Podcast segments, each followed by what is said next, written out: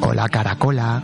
Hola, Caracola. Aquí comienza Mamás y Más. ¿Y eso qué es? Un programa de radio. ¿Y qué hacen? Hablar sobre cosas de bebés. Fertilidad, embarazo, sexualidad y todos los aspectos relacionados con la crianza. ¿Y quién lo hace? Mamá. ¿Y quién es mamá? Yolanda Vela. Mamás y más, el segundo jueves de cada mes de 1 a 2 de la tarde en Ática FM.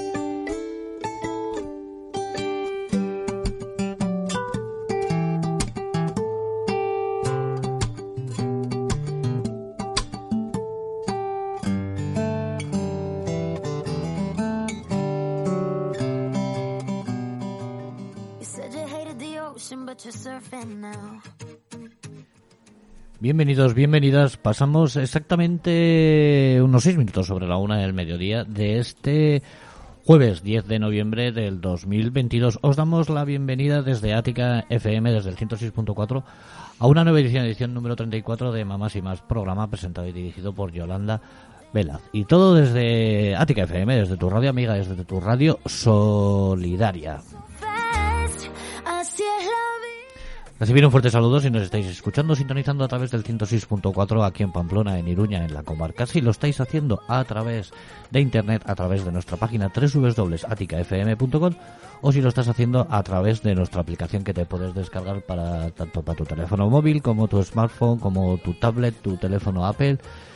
Le tecleas Atica FM, salimos los primeros, le das un clic y en un segundo lo tienes descargado y es totalmente gratuito. Recibir también un fuerte saludo cuando a partir de mañana muy eficientemente subamos este programa al podcast, lo convirtamos en formato podcast y lo subamos a, tanto como a iBooks, a iTunes, Spotify o en nuestra página antes mencionada www.aticafm.com. Recuerda, 55 minutos de radio en directo, 55 minutos de radio solidaria desde Atica FM 106.4. Por último, vamos a presentar a nuestro técnico de sonido, Gaiska Valencia, que está manejando y tocando las teclas y los botones para que todo salga correctamente y nuestra señal sonora llegue de la mejor manera posible a tus oídos. Y mi nombre es Jorge García, soy el esqueótico enmascarado. Estoy encargado de daros la bienvenida y de presentar un jueves más a Yolanda Velaz. ¿Lo digo bien? ¿Yolanda Velaz o Velaz? Velaz. Velaz, ¿no? Lo digo bien. Sí, lo, digo dices bien. bien. Vale, eh, Yolanda, aquí estamos, un jueves más. Hace un mes que estuvimos aquí, pero parece que hace tres días. A mí se me ha pasado volando, volando. Sí. Y, y estábamos hablando ahora de, de, de diciembre ya. De diciembre o sea, que es que estamos en Navidad. El otro día me lo decía una amiga mía. Estábamos recogiendo chuches con los con las niñas me decía te das cuenta que estamos con los turrones en dos días no digo pues es verdad vas al supermercado y están todos los turrones puestos Ya están puestos, ya esto ya esto ya es la leche, pero bueno. no, no, tremendo Pues nada, Yola- Yolanda, ¿de qué vamos a hablar hoy? Bueno, vamos a hablar de em, del tema tos. Tenemos, uf, bueno, mi hija pequeña, tremendo, ¿qué voy a decir? Pero bueno, pues están todos los niños con todos los bichos del mundo. Incluida como una servidora también que, que me he traído una gastroenteritis de regalo. Que esta no, no puedo culpar a mis hijas porque mis hijas están como, como unas pepas. Pero, pero yo, yo no estoy tanto. Así que doy fe que hay un gran brote de gastroenteritis de 24 horas. Que en fin, la noche ha sido apoteósica cuanto menos. ¿Estos brotes suelen ser cíclicos?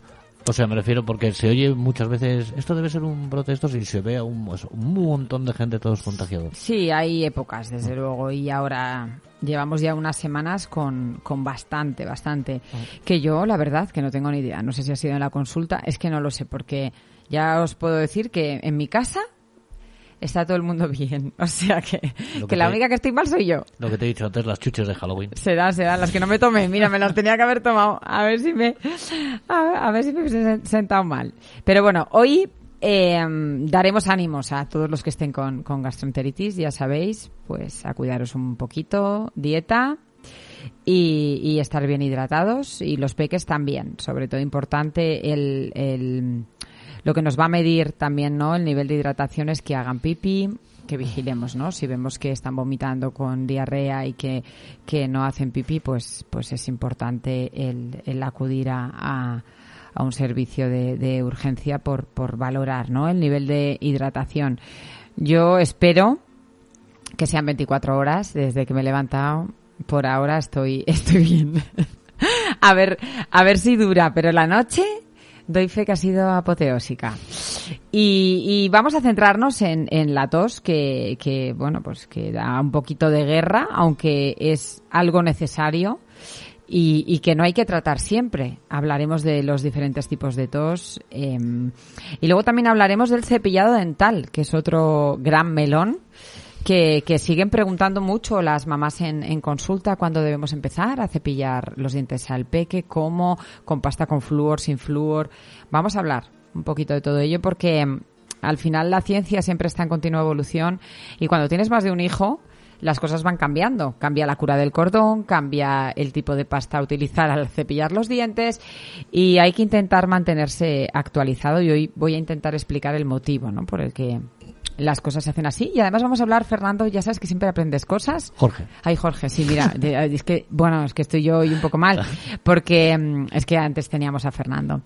Y, y cuando estaba viniendo de camino, he llamado a Fernando en vez de a Jorge. O sea, que por eso os digo que hoy a mí el no dormir me ha afectado, sí. cuanto, cuanto menos, un ratito. Y...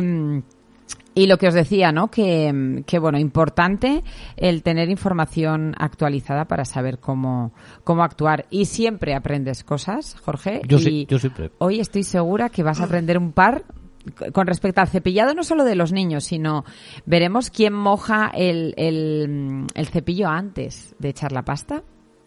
¿Mojas el cepillo? Mm. Vale, pues mal hecho. Eso ya para empezar. Y luego ya vamos a ver si la rematamos del todo. ¿Te enjuagas la boca al terminar de lavarte los dientes? Sí. Pues ves. Pa- O- ¿También mal? también mal. No hago una a la derecha. No ¿sí? haces una derecha, tú como mi marido. Pero es que encima no es que no la haga la derecha, es que aún me, me- vamos, me, me, me dice, pues yo no sé si esto está bien. Digo, pero tendrá narices aquí el asunto. pues veremos, veremos. No hay que mojar, no es necesario mojar el cepillo. Y no hay que enjuagarse, hay que escupir los restos de pasta y nunca enjuagarse. Al enjuagarse retiras el flúor, la capa protectora de flúor, de flúor que se queda en los dientes. Con lo que no hay que enjuagarse. Y es una lucha que tengo yo en casa porque mi marido les enseñó a mis hijas a enjuagarse y, y- y me está costando. Pero ¿y entonces para qué te venden estos enjuagues bucales para después de...? Bueno, ya los enjuagues ya no me meto si tienen eh, flúor, pues ya está.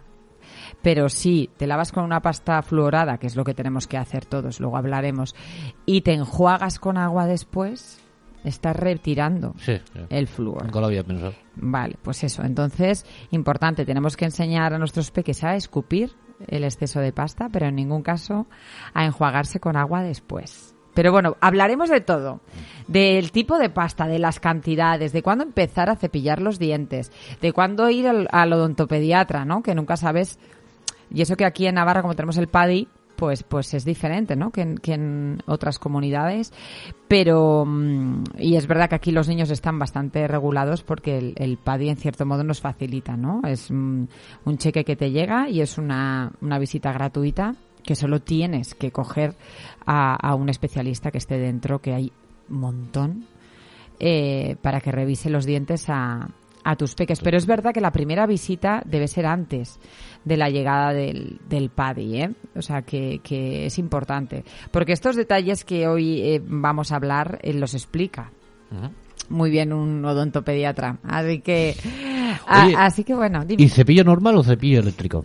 Pues mira, eso hablaba ayer yo con, ayer tocaba revisión al aire y, y estuvimos viendo. Sobre todo es importante el que el cabezal sea adecuado al tamaño o a la edad del niño o el adulto, ¿no?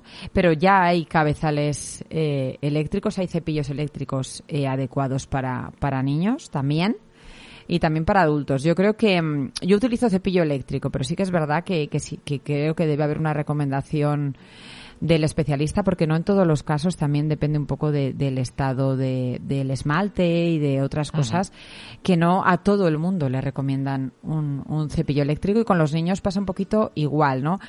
Hay algún cepillo eléctrico que, que va bien en niños por el tipo de movimiento que hace. No vamos a hablar de marcas, pero, pero sí que hay odontopediatras que un modelo en concreto se puede utilizar en, en niños perfectamente y si no, bueno, pues eh, de cepillos con cabezales adaptados, sí que siempre con cerdas de nylon, eso es importante. Las de silicona no hacen nada. eh, porque hay cepillos muy exóticos para niños que les gustan mucho con, con cerdas de silicona, pero que, que al final es un juego, no es un, no, no hace ¿no? la labor que hacen las cerdas de, de nylon eh, a la hora de cepillar. Pero vamos a empezar con el tema de la tos y acabamos con el cepillado, que ya te digo yo, Jorge, que hoy aprendes. Seguro. Vamos, esta noche, eh, Jorge no se enjuaga la boca después de lavarse los dientes. no. Bueno, al final, es verdad que, mm, que la tos nos, nos quita horas de sueño a los padres porque, porque sin duda es incomodísimo tener a un niño tosiendo eh, gran parte de, de la noche, pero es verdad que al final la tos es un mecanismo de defensa que lo que hace es ayudar a movilizar y a sacar las secreciones y es algo que no eh, hay que tratarla de forma sistemática, ¿vale? Sí que es verdad que no todas las toses son iguales, que es un poco lo que vamos a, a hablar hoy, y eh, os voy a intentar contar lo que, mm, bueno, pues los pequeños datos que hay que saber para entender, eh, bueno, pues cuándo es necesario tratar y cuándo no es necesario, ¿no? Eh, como hemos dicho, existen diferentes tipos de, de tos que, que debemos tener en cuenta, ¿no? Y, y luego también porque, bueno, porque no lo provocan las mismas causas. De ahí a que no siempre eh, se deba utilizar el, el mismo tratamiento, ¿no? Sí que es verdad que a veces tenemos una tos eh, seca, que suele ir acompañada de, de dolor e irritación de la garganta, en la que no hay secreción. Llamamos tos seca porque no hay secreción de moco, ¿no? Entonces, pues claro, el, el bebé o el niño o el adulto, ¿no? Tiene una irritación que, que le provoca abscesos de tos continuados y dolor en, en la garganta, ¿no? De ahí a que también se le llama tos irritativa. Y, bueno, sí que es verdad que a veces este tipo de tos se da al inicio de un proceso respiratorio vírico o, bacteriano, ¿no?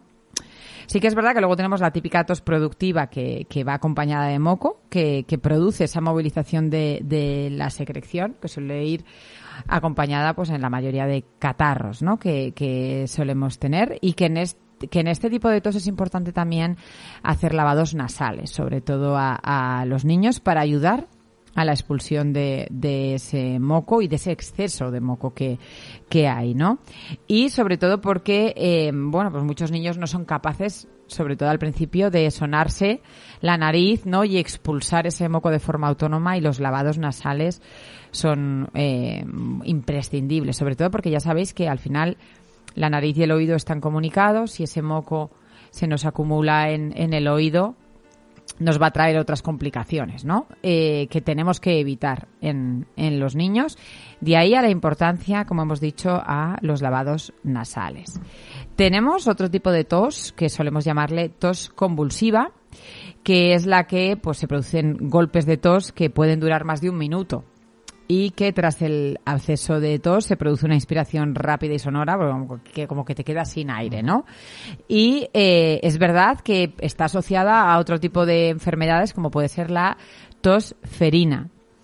Eh, cabe recordar, vamos a hacer un inciso, Jorge, de la importancia ¿no? de, de la recomendación de vacunar a las embarazadas en el tercer trimestre frente a la tosferina para proteger a los recién nacidos que no podemos vacunarlos, ¿no? Así que vacunamos a las embarazadas para que pasen esos anticuerpos a través de, de la placenta y esos eh, bebés sí que tengan protección durante esos primeros meses, ya que es una vacuna que no se puede, que no se puede poner. También, eh, bueno, este tipo de tos es el que tenía mi hija estos días, que es la tos perruna, que llamamos. Tos perruna. Tos perruna, sí. Que se produce por una inflamación de tráquea o de la laringe. Y, y, bueno, pues que suele ir sobre todo asociada en procesos de laringitis o, o laringotraqueitis. Y el, el, el nombre se debe a que, a que, bueno, ese tipo de tos tiene cierto parecido al del ladrido de un perro. ¿Sí? Así por eso se le llama eh, tos perruna y a veces puede ir acompañada de dificultad eh, respiratoria, de hecho por la inflamación de, la tráquea, ¿no? O el, propio espasmo que, tienen las cuerdas vocales, que nosotros le llamamos técnicamente estridor laríngeo, ¿no? que produce un ruido eh, muy característico. En estos casos sí o sí hay una inflamación importante, como os he dicho, a veces puede haber incluso una dificultad respiratoria y debe valorar un especialista el tratamiento ¿no? que, que, que debe llevar, ¿no? no solo por, por la tos en sí, sino por el cuadro eh, inflamatorio que tiene. También hay otra tos que denominamos eh, asmática, que es una tos seca que suele ir acompañada de lo que llamamos pitos vulgarmente, que, que es- técnicamente son sibilancias, ¿vale? Que hay cierta dificultad respiratoria y la obstrucción está en las vías bronquiales. No Son un- como silbirillos, ¿no? Sí, Como- sí, sí, sí, sí. Que, ¿Por qué? Pues hay un problema, la inflamación es en el bronquio.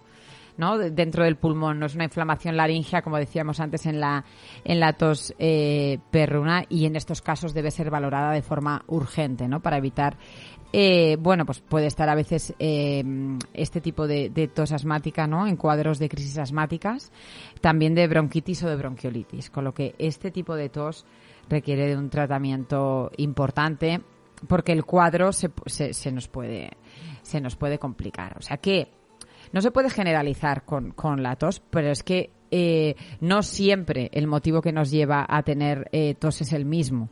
Con lo que sí que es verdad que a veces es molesta eh, muchas veces, pero no tiene mayor complicación y a veces sí que va asociada a un, a un cuadro eh, más complicado. Eh, como consejo, ¿no? ¿Qué, qué podemos hacer para aliviar la, la tos de mi hijo o de mi, o, o de mi bebé? ¿no? Que no le deja dormir, hace que, que, bueno, pues que al final no haga más que microdespertares, llore, esté incómodo, etcétera, ¿no? Como hemos dicho, los lavados nasales serán in- imprescindibles, sobre todo en esos casos en, el- en los que la tos vaya acompañada de, mucosidad, como, hemos dicho. Eh, la hidratación es imprescindible. Si está solo con lactancia exclusiva, sea materna o artificial, ofreceremos a demanda, como siempre. Si ya hemos introducido el agua, pues eh, para fluidificar las secreciones también nos puede venir bien que haya un incremento en, en esa ingesta de agua. Yo no soy muy amiga de comprar, yo creo que lo hemos hablado alguna vez, Jorge, eh, muchos bártulos para los niños, ¿no? A veces compramos muchísimas cosas o nos regalan cosas que, que luego no utilizamos. Muchas veces hemos hablado aquí eh, de regalar salud, ¿no? De, de hay un montón de vacunas no financiadas, pero sí recomendadas por la, por la Asociación Española de Pediatría. Y en eso creo que, que mm, podemos ayudar, más que en comprar 100.000 bártulos Sí. o 100.000 amaquitas que se mueven, que vibran, que hacen de todo, ¿no? El pino, y que luego el niño no aguanta ni dos minutos encima, ¿no?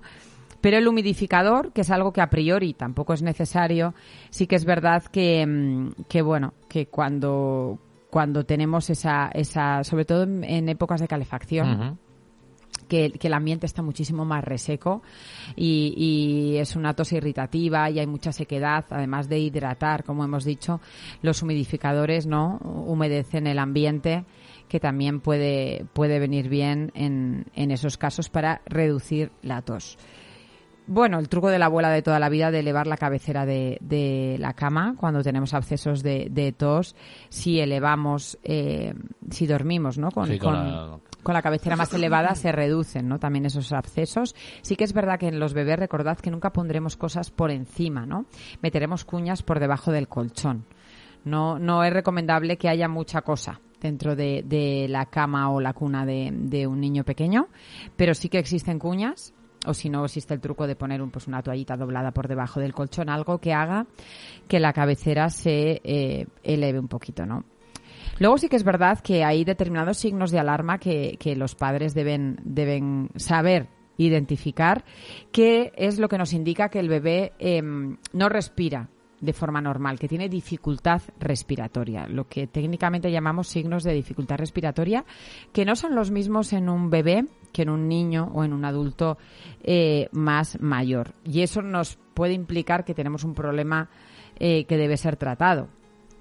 Y eh, la Sociedad Española de Urgencias de Pediatría, la SEUP, creó también un semáforo de, de tres colores que aquí hemos hablado en otros, en, en otros programas eh, que nos diferencia un poco los síntomas que nos indican, eh, pues ha- han puesto un semáforo, ¿no? Con, rojo, en amarillo y en verde. Los síntomas rojos requieren de, de una visita eh, a un centro de urgencias hospitalarias.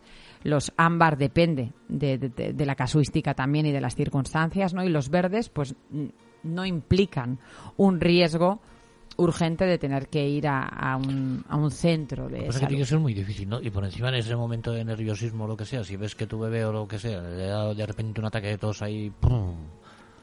Sí, a ver, yo hoy vamos a hablar, ¿vale? De los signos de dificultad respiratoria, que sí que tenemos que tenerlo claro. Muchas veces, no te puedes imaginar, Jorge, las veces que me mandan vídeos las madres.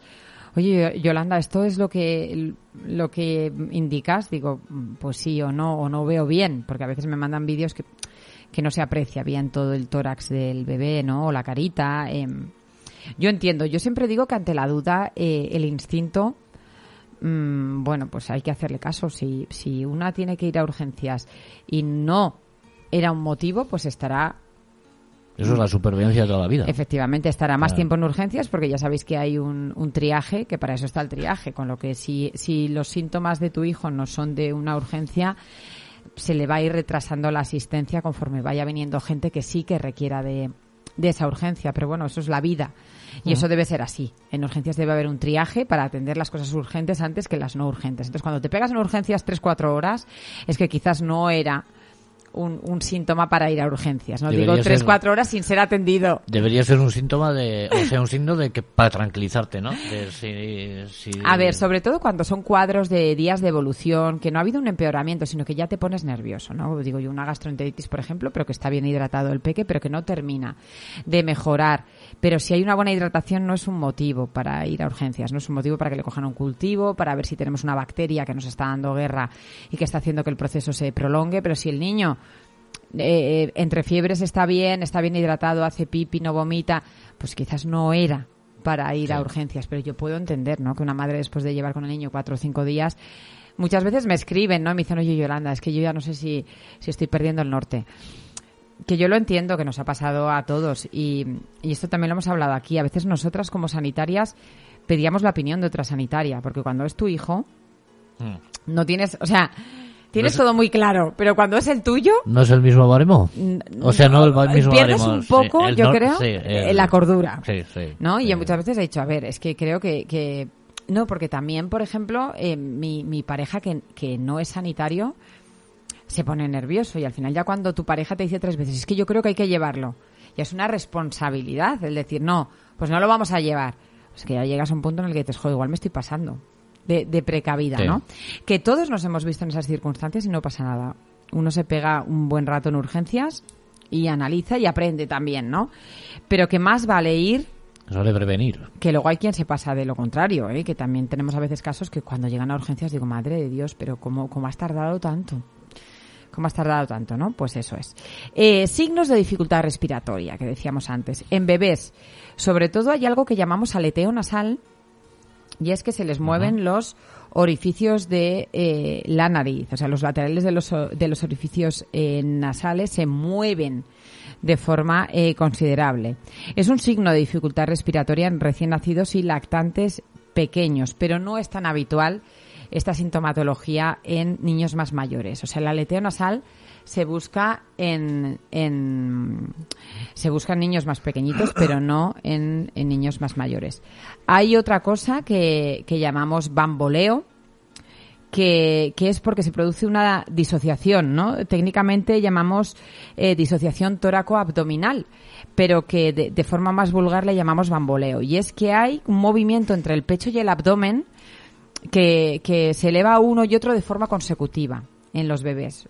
Entonces ves que de repente levan- eleva el tórax, luego el abdomen, tórax, abdomen, y lo que llamamos eh, bamboleo es una disociación tóraco-abdominal, que es un signo de dificultad respiratoria. Entonces los bebés sobre todo tienen ese bamboleo y el aleteo nasal. Y en niños más eh, mayores tenemos lo que llamamos eh, tirajes, ¿no? ¿Qué, ¿Qué significa esto? Bueno, pues que necesitan de la, mus- de la musculatura accesoria para poder respirar. Entonces se produce el tiraje intercostal, siempre eh, para valorar si un, si un niño tiene problemas o dificultad respiratoria hay que desnudarlo, por lo menos de cintura para arriba, tanto sea bebé como niño. Para- ¿Y eso para qué? ¿Para observarlo? para ver, para, valorar verlo. lo que hemos dicho en bebés Sí, de, sí, sí, del- de la disociación toracoabdominal, el bamboleo, y en niños más mayores para valorar el tiraje intercostal, que, que en sí es que cuando, cuando hay dificultad respiratoria, en los músculos del tórax y del cuello participan más y se aprecia el tiraje intercostal porque se marcan las costillas al respirar, ¿vale? Se nota y, y- y se marcan esas costillas y también hay el, está el tiraje supraesternal que llamamos que se marca el eh, bueno el hueco que se tiene eh, a la- Ah. entre el cuello y la clavícula Sí, sí, vale eso y eso es porque dentro de ese esfuerzo que tienen que hacer para respirar, están tirando de toda la musculatura accesoria, ¿vale? Y entonces, a veces va acompañado, ¿no? De, de, ese- de esos estridores, pero sobre todo se nota porque se producen esos dos tirajes, ¿vale? Se marcan las costillas y se marca el hueco que hay entre la clavícula y el cuello, que llamamos eh, tiraje supraesternal. Esos son signos de dificultad respiratoria y eso requiere el ir a un servicio de emergencias, porque tenemos que ver cómo está saturando y, y- y posiblemente va a necesitar un tratamiento para... Hostia, pero son muchas cosas, ¿eh? Bueno, y esto estamos hablando de, de- de una patología en concreto. Es que son muchísimas cosas y es normal. Eh, eh, no se tiene porque eh, saber todo. Eh, no dices, no, pues es que mira, si hay una gastroenteritis tienes que tener en cuenta esto. Si, si, si hay una dificultad respiratoria tienes que tener en cuenta esto. Si hay otra cosa tienes que tener en cuenta esto. Y dices, ostras, tú. Y esto, pues bueno, esto te lo da la experiencia también.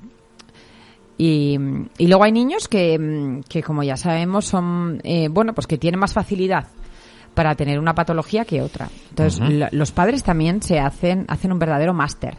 Los niños que tienen bronquiolitis eh, de repetición, los padres saben perfectísimamente cuando la cosa se está yendo de madre, porque ya lo saben, ya saben. claro.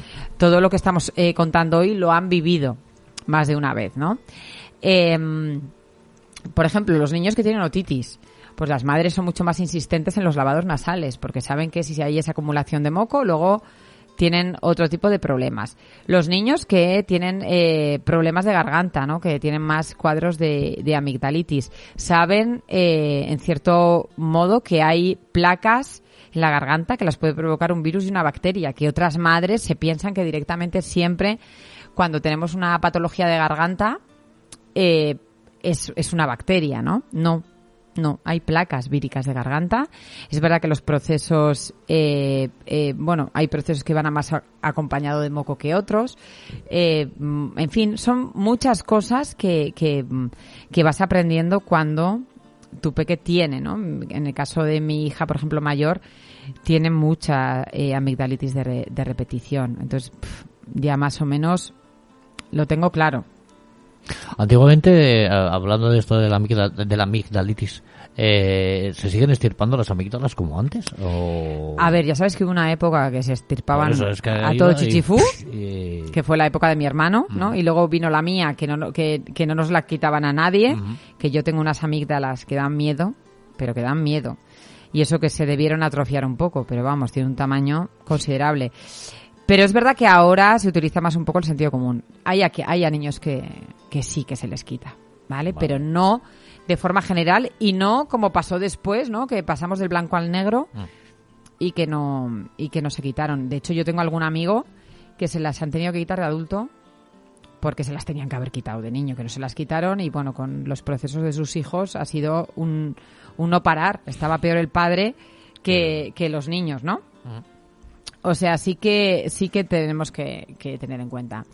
Es importante con el tema de la tos, eh, el, el que seamos conscientes de, de que no debemos automedicar a, a los bebés. Si, si es una tos persistente, ya hemos dicho un poco, ¿no? Los, los, las toses que van acompañadas de otros síntomas que sí que requieren eh, una visita sí o sí a, a, a un especialista, pero en ningún caso debemos eh, automedicar, ¿no? Eh, porque parece que los antitusígenos, ¿no? O los jarabes de la tos, Eh. eh, se pueden dar sin que nadie te los mande. No, bueno, pues ojito, ¿no? Porque además hay múltiples estudios que demuestran que, que los antitusígenos en menores de 6 años son poco efectivos y además la Agencia Española del Medicamento y Producto Sanitario, la AEMPS, emitió en 2015 nuevas restricciones con respecto al uso de codeína en menores de 12 años. Digo porque a veces tienes un eh, jarabe de codeína de adulto en casa y dices, vamos a aprovechar la coyuntura. Estos bueno, son los que pues- van sin receta, ¿no? No, bueno, estos suelen ir con receta, ¿Ah, sí? pero el hándicap que tenemos es que cuando tenemos un medicamento con receta y se acaba la dosis que tenemos que tomar, hay que llevarlo a un punto sigre de la farmacia, que ese es otro Sí. melón. que no lo hace nadie, ¿no? Te quedan tres pastillas de antibiótico, me las quedo. ¿Para qué? Si no puedes tomar un antibiótico porque sí. Entonces, todo eso, para eso están los puntos eh, SIGRE de las farmacias, ¿no? Para que llevemos, eh, bueno, todo lo caducado que, que tengamos en el botiquín, por supuesto, y también para que llevemos es- esos, bueno, a veces se nos queda Sí, un, sí. un tratamiento, eh, bueno, pues no se finaliza porque sobra alguna pastilla o sobra parte del jarabe y hay que llevarlo, ¿no? Y no lo llevamos y a veces lo utilizamos tarde y mal y cuando no hay que utilizar. Entonces, no utilices un jarabe que tengas en casa tenga o no codeína, pero bueno, si tiene codeína, que, se- que la gente sepa que, que no se debe dar codeína en menores de 12 años. O sea, que, que, que lo dice la Agencia Española de Medicamento y Producto Sanitario, no es que lo, lo diga yo, ¿no? Pero que además que no debemos dar, ¿no? Eh, medicación, debemos, de- debemos seguir las instrucciones de su pediatra, que si considera que hay que darle algún tipo de, de jarabe para la tos sin codeína a un menor de 12 años, ya lo considerará y te lo recetará y te dirá que, que se lo des, ¿vale? Ojo también con el tema de la miel. La miel, eh, no sé si sabes, Jorge, que está terminantemente prohibida en menores de 12 meses, pero terminantemente prohibida. Entonces, a veces, pues viene la abuela con toda su buena intención, tienes al niño nueve meses y dice, ay, dale un poquito de miel para que para que mm, le Sí, suavice la garganta. Bueno, pues, pues eh, por el riesgo de botulismo, que al final es una bacteria que puede estar presente en, en la miel contaminada, no se da miel en menores de, de 12 meses. Hubo un caso, pues no hace tanto, pero fue, no sé si fue en Japón, no me acuerdo. Murió un bebé. Por... Sí, por ingesta de miel que estaba contaminada. Sí, sí, sí. O sea que... Tenía ni idea. la Sí, sí, que sí. O sea que, que al final eh, yo creo que, que lógicamente si tiene unos abscesos de tos espectaculares que no le dejan dormir, que no le dejan descansar, aunque no haya signos de dificultad respi- respiratoria, llamaremos a su pediatra que lo valore y pues hay en casos en los que mm, si es necesario algún tipo de tratamiento nos lo dirá. Estos ungüentos que yo me acuerdo que me echaban en el pecho. ¿Eso es, eso es efectivo o no es efectivo? Bueno, hablas de, bueno, ahora hay un montón de, de el Bisvaporus de toda la vida. Sí, de- en lo que era el Bisvaporubs, Sí. que ahora hay, hay otros. Eh, a veces, eh, por ejemplo, en, en tos que hablamos irritativas, que, que en principio no es necesario tratar, eh, sí que como hemos hablado del humidificador, Mm. de todo este tipo de cosas, sí que a veces mejora el cuadro, ¿eh? Y, y también hay emulsiones, ahora hay de diferentes, que también, que también mejora. Pero va, es un poco conjunto, ¿no? Lo que hablamos también del hidratar, de Sí, elevar la sí. cabecera, o sea, sí que hay medidas eh, físicas entre las que se pueden incluir eso, que yo siempre digo que hay que, que hay que poner todo en la balanza cuando no hay un riesgo y puede haber un beneficio. El otro día volvíamos y hacía yo un poco de coña con lo de la cebolla en la mesilla que me tienen frita.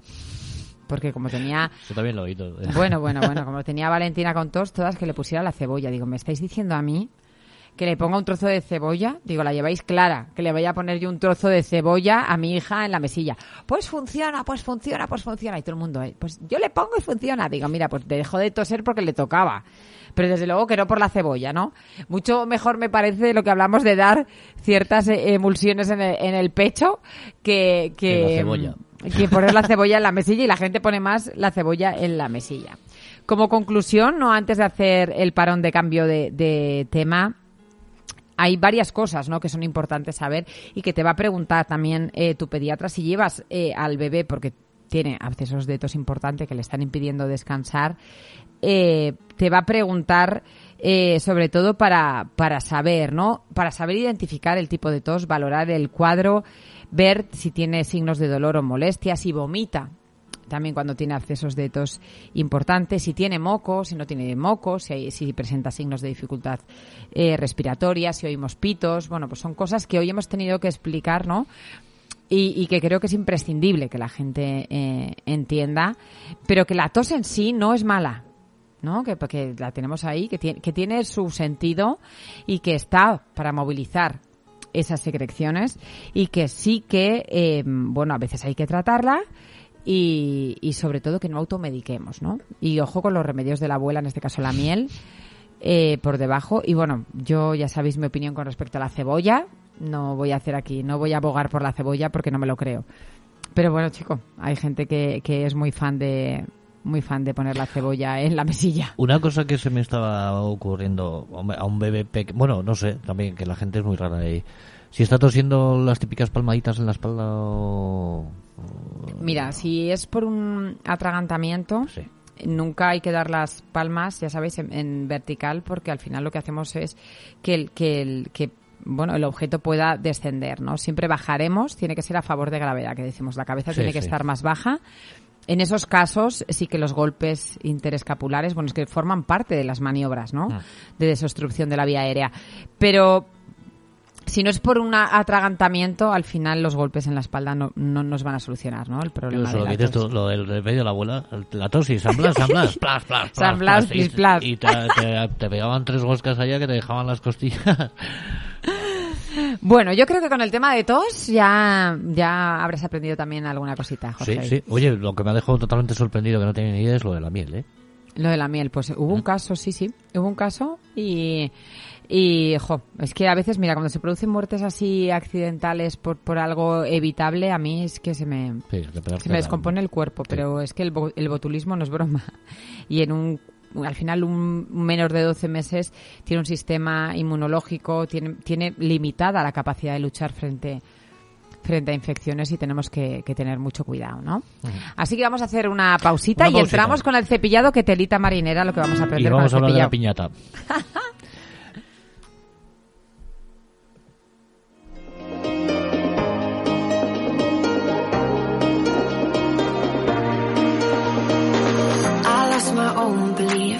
something breaking me was overcome.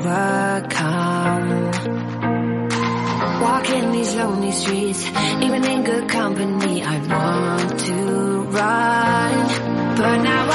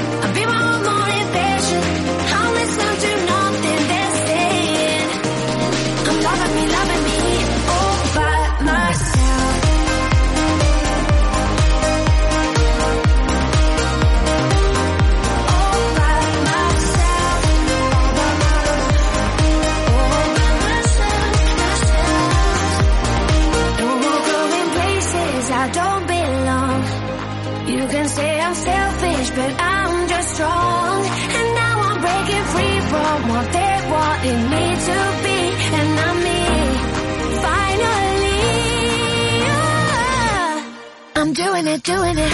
All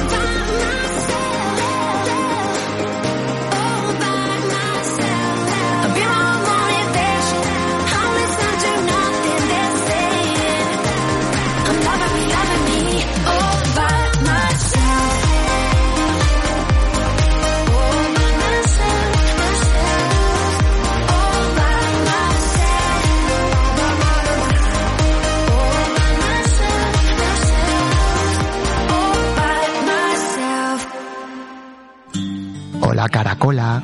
Hola, Caracola. Aquí comienza Mamás y Más, ¿Y eso qué es? un programa de radio. ¿Y qué hacen? Ahora sobre cosas de bebés. Fertilidad, embarazo, sexualidad y todos los aspectos relacionados con la crianza. ¿Y quién lo hace? Mamá, ¿Y quién es mamá? Yolanda Vela. Mamás y más, el segundo jueves de cada mes de 1 a 2 de la tarde en Ática FM. Pues ya estamos de vuelta cuando quedan 15 minutos para llegar a las 2 de la, de la tarde. Yolanda, hemos aprendido un montón de cosas. Te aseguro que no se me quita de la cabeza lo de la miel. No. Y ahora que vamos a hablar de los piños, Sí, sí, toca- hablando mal y pronto. Tocan los piños. Mira, hemos buscado la noticia porque le decía a Jorge y, y me sonaba lo de Japón, efectivamente fue en Tokio. Un bebé de seis meses Mm. murió de botulismo. Le dieron sus papis un poquito de miel y estaba contaminada y falleció. O sea que sí, es Pero bueno. una pena. Continuamos. Venga, el tema del cepillado, que he dejado Jorge ya muerto antes de empezar el programa. Eh, bueno, ¿cuándo debemos empezar a cepillar los dientes a, a- a un bebé? ¿No? Bueno, hay un concepto que tenemos que tener claro y es cuando le salgan los dientes. Porque no a todos los niños les salen los dientes a la vez. Mira, mis hijas con cuatro meses tenían dos dientes, que no es normal. Pero las dos además, ¿eh? Y lo habitual es hacia los seis, ocho meses, ¿no? Que empiecen con la dentición. Pero desde ese mismo momento debemos empezar a cepillar y debemos cepillarle los adultos, lógicamente, ¿no? ¿Cómo cepillas a un bebé? Bueno, pues ya hemos dicho que el momento habitual es de 6 a 8 meses, es un momento en el que el bebé ya se mantiene sentado, ¿no? Y a mí, la forma más práctica que me parecía era el, el bebé sentado en la trona y yo por detrás. Porque, claro, no es una acción eh, que se vaya a dejar ni que sea fácil. Entonces, tenemos que buscar algo que, la- que distraiga. Entonces, yo me ponía en el, en el baño, enfrente del espejo.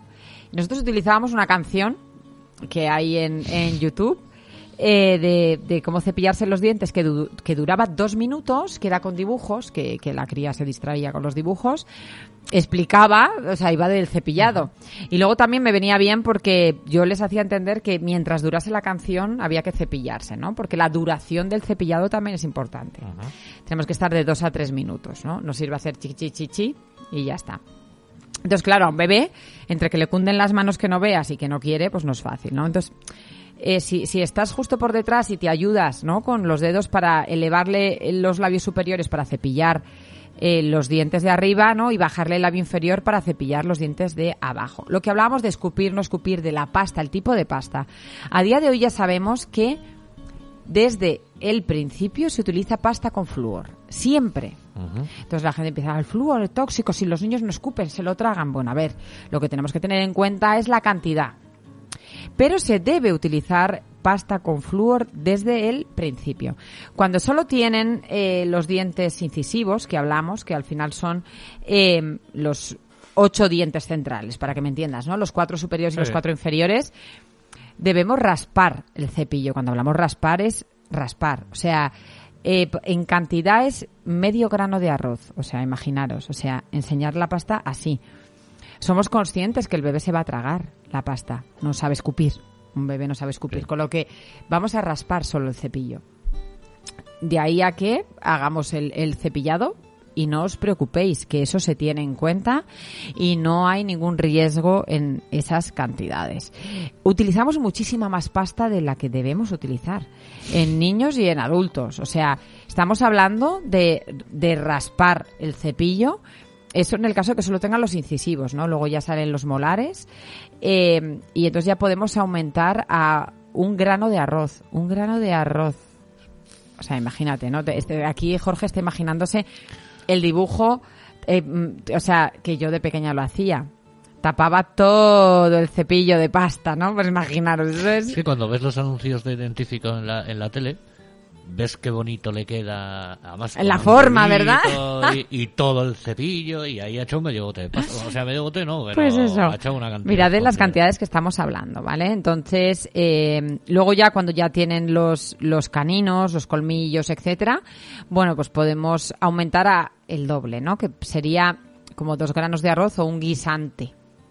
Imagínate qué cantidades estamos hablando, Jorge. Eh, y eh, hemos dicho, sí o sí, tiene que ser pasta con flúor, ¿sí? Pero hay un detalle que tenemos que tener en cuenta y es que de 0 a 3 años hay que, que hay que utilizar pasta con flúor, pero que tenga mil partes por millón de flúor. Eso viene en la pasta, ¿vale? Mil partes por millón. Pone mil ppm. ¿Vale? Y a partir de tres años ya podemos utilizar pastas de 1450 partes por millón de flúor. Ya, el pobre Jorge. ¿Te acuerdas el día que hablamos antes del verano de la, Hemos hablado de tantas la cosas. crema solar? que, A las que- cantidades. que llegué y luego miré, pues que cuando llegue a casa ya me estoy mirando yo el... Te estás mirando, pues será de 1450 o más, ¿no? Porque eh, estamos hablando que el cuidado lo tenemos que tener de 0 a 3 que tiene que ser una crema de mil partes por millón. No miréis si está recomendada o no, porque a veces ponen no recomendada a menores de 3 años, pero tiene mil partes por millón de flúor. O sea, os estoy diciendo que los profesionales, no es que lo diga yo, es que, y no solo la sociedad española, sino en otros países también. El flúor es lo que nos va a ayudar a prevenir la caries. Si no utilizamos pasta con flúor, estamos perdiendo el tiempo. Así que importante, las cantidades. Es que es el primer hándicap que tenemos, que es que nos pasamos. Y luego lo que hemos dicho, no os preocupéis, porque es que en los bebés vamos a raspar el cepillo, con lo que no hay ningún problema. Teniendo en cuenta eso que hemos dicho, de 0 a 3 años, ¿no? De las mil partes por, por millón. Y teniendo en cuenta un poco eh, las cantidades que hemos dicho, eh, lo siguiente que nos queda es que es un hábito que tenemos que enseñar los adultos y que tenemos que dar ejemplo a nuestros hijos y que al principio, por supuesto, durante muchísimo tiempo somos nosotros los que cepillamos los dientes a nuestros hijos y luego les vamos enseñando pero supervisando, porque si tú le dejas al niño que se cepille solo los dientes y nosotros seguimos utilizando la canción. ¿Por qué? Porque mientras la canción suena, las niñas no sacan el cepillo de la boca. Claro, es que si no hacen pim pam pum, y en 10 segundos las tienes fuera del baño y te lavo los dientes. Sí, sí, no, bueno, es que son dos minutos mínimo, de dos a tres minutos. A un bebé tan pequeño como has dicho, de, de- eh, ¿con qué frecuencia? ¿La misma que un adulto? A ver, ahora, ahora vamos, ¿no? Ah, Con el tema de, de la... No, no, no, pero es importante, ¿no? Mínimo eh, tiene que ser dos veces al día, ¿no? Yo creo que esa eh, tiene que ser cuando ya tienes toda la boca, lo ideal sería tres. Pero ahora partimos también del handicap del colegio, de, de otras cosas, ¿no? Pero después de desayunar, o sea, antes de salir de casa, en ese caso después de desayunar, que vamos a estar un tiempo sin ingerir alimento, es el momento de hacer el primer cepillado y, por supuesto, el último antes de irnos a la cama. No, no tiene sentido.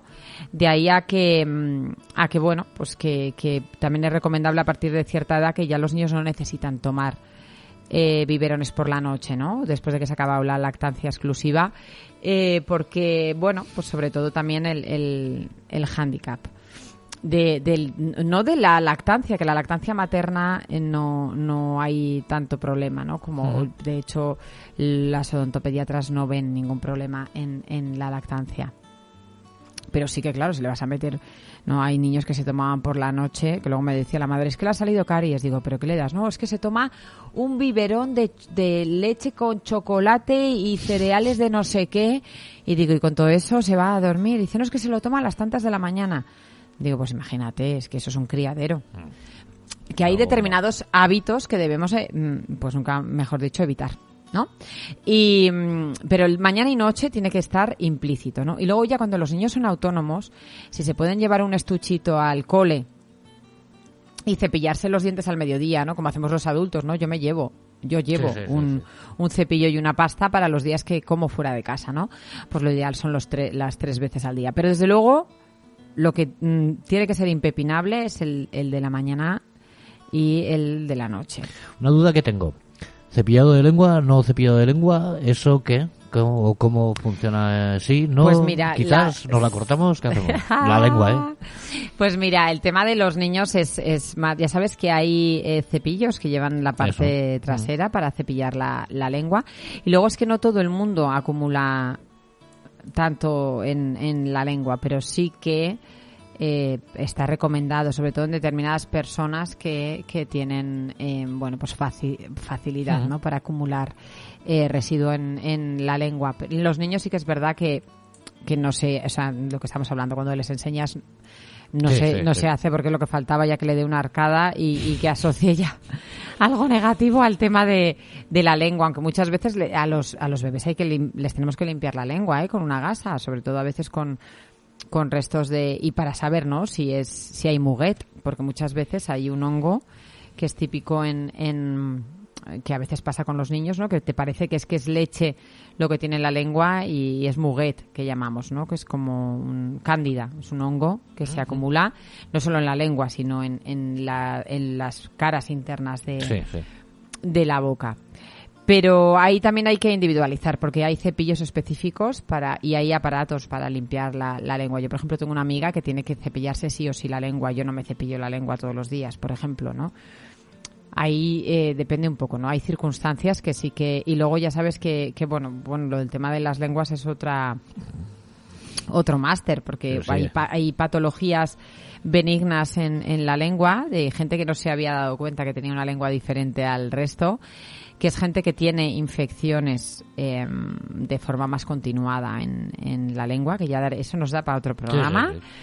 que, que lógicamente tienen que tener unos cuidados extra, ¿no? Que, que no tienen que no tienen otras eh, personas. Pero yo creo que ahí es mejor, eh, bueno, pues que ya individualicemos, como decíamos también, ¿no? De los de los cepillos eh, automáticos o no, que sea el en, en el caso de los niños el odontopediatra, en el caso de los adultos el, el, el odontólogo que, que te vea, el que te recomienda, ¿no? La mejor opción para para los niños, porque no hay un único cepillo bueno.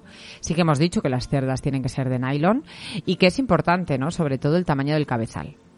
Porque si metemos un cepillo grande a un niño, además que no es lo idóneo, no va a llegar a determinadas zonas porque el cepillo no va a entrar. Eh, y, le va a, y, y le va a resultar eh, dificultoso, ¿no? Y bueno, luego la técnica del cepillado es que lo que hablábamos de cuándo llevar al niño al odontopediatra, al final si esperamos a, a los 3-4 años, eh, muchas veces nos, nos ha faltado toda esta información que hemos dicho hoy del- de la pasta con flúor, del, del escupir y no enjuagar, de no mojar el cepillo antes, de la duración del cepillado, de que nos enseñe el odontopediatra cómo tenemos que cepillar a un bebé, porque no es tan fácil. Lo que hablamos, o sea, te- al final te imaginas un muñeco interactivo que mueve manos, piernas y que su único afán es sacarte el cepillo de la boca. Sí, sí. Entonces, y tenemos que intentar en la medida de lo posible que eso no se convierta en, en, en un problemón, ¿no? Que, que al final, em, bueno, que, que tampoco eh, el niño lo pase francamente mal mientras le cepillamos los dientes. O sea, se trata que, que, bueno, pues que intentemos distraerlo, que sea un momento eh, medianamente divertido y ameno, porque claro, si tenemos al niño como Chucky desde que comienza el cepillado hasta el final, pues claro, hay muchas madres que dicen es que yo así no le cepillo los dientes, pero es que no es la solución. O sea, es que el cepillado es algo implícito, o sea, es un hábito que, que debe ir sí o sí en los niños desde que les erupcionan los primeros dientes y tenemos que tener herramientas para que sea lo, bueno, ya como os he dicho, no es una situación súper cómoda al principio, por lo que os digo, porque el niño no se deja. No se para quieto ni quiere. ni- Efectivamente, pero también tenemos que intentar que aquello no sea sujétale tú, yo le abro la boca a la fuerza, sino que intentemos, bueno, pues como os he dicho, cada uno que utilice sus eh, su técnica, pero a mí eh, la canción pues me venía bien, primero por la duración y, y luego, eh, mm, bueno, pues porque a la niña le distraía, ¿no? Yo si a alguien le sirve, la, la canción se llama Así se lavan los dientes. Luego lo voy a mirar. Se lo tiene- Vamos, es, es bastante penosa, entiéndeme, pero, pero bueno, pues a un bebé de seis meses, pues le distrae. Ahí el muñequillo haciendo el indio. Y luego también te viene bien para explicar lo que hemos, lo que hemos dicho, ¿no? De, de la duración del, del cepillado. Y bueno, pues para mí es un orgullo que ayer salíamos de la revisión, ¿no? Mi hija tiene 10 años y no tiene ni una caries, ¿no? Que ese es un poco el objetivo del flúor, el objetivo de todo lo que estamos diciendo, que tengamos una generación de niños sin caries, ¿no? Que no haya que tratar la caries, sino que tengamos que evitar Sí. la caries. Que, Pues vale prevenir, ¿no? que es un poco el, el, el objetivo de, de esto. Y yo creo que has ha entendido bien lo del tema de, mm, de, de no enjuagarse, ¿vale? Con agua, sino que enseñemos a los niños a escupir los restos de, de pasta. ¿A qué lo vas a hacer, Jorge? Yo sí. eh, yo te aseguro que todas las cosas que aprendo aquí luego las pongo en. Es muy formal. Luego las pongo, luego las pongo en práctica. Da gusto, da sí, gusto, luego- sí. Yo eh, aprendo mucho de, de todo y contigo, además. Hombre, hombre. Porque al final es lo que decimos, eh, es que esos pequeños eh, tips que nosotros tenemos, ¿no? Y manías, hace que, ya os digo, es que en mi casa me ha costado una barbaridad. Porque claro, porque mi marido decía, pero ¿cómo no me voy a enjuagar si me llevo enjuagando toda la vida? Y mis hijas, mamá, qué asco, yo me quiero enjuagar. Digo, no, pues es que no. Hasta que la odontopediatra le dije, por favor, díselo tú, porque o sea, eh, a veces en casa del herrero Sí, sí. cuchara de palo. Y, y efectivamente ya les explicó todo y ya el padre se quedó convencido y las niñas también. Entonces ahora escupimos y, y no enjuagamos después. Tener en cuenta que si hacemos tanta eh, bueno incisión en el tema del flúor es porque deja esa capa protectora en los dientes. De ahí a la importancia de hacerlo después de eh, la- el desayuno sobre todo y la cena, ¿no? Para que, que vamos a estar horas sin, sin ingerir nada. Así que esto es todo por hoy y nos vemos en diciembre, Jorge. Diciembre, el, pues sí, Yolanda, hasta aquí ha llegado esta edición número 34 de, de Mamás y más. Y nos volveremos a ver el segundo jueves del mes de diciembre, que es 8 de diciembre. Fiesta. O- oh, fiesta, fiesta, festivo. Pues allí estaremos y ya, y ya lo siguiente ya nos vemos casi. y ahí ya terminaremos el año y en enero hablaremos de las panzadas que nos hemos pegado de comer turrones y corderos y... Y de todo. Y de todo un poco. Bueno, Yolanda, es un placer y darle las gracias a la gente que nos ha escuchado y que sean felices, que se pillen los dientes Por favor. y, Y, que, no se- le den miel a los y bebés. que no le den miel a los bebés. Chao, nos vemos. chiropractor just in case your neck break. Tell me what you, what you, what you gonna do?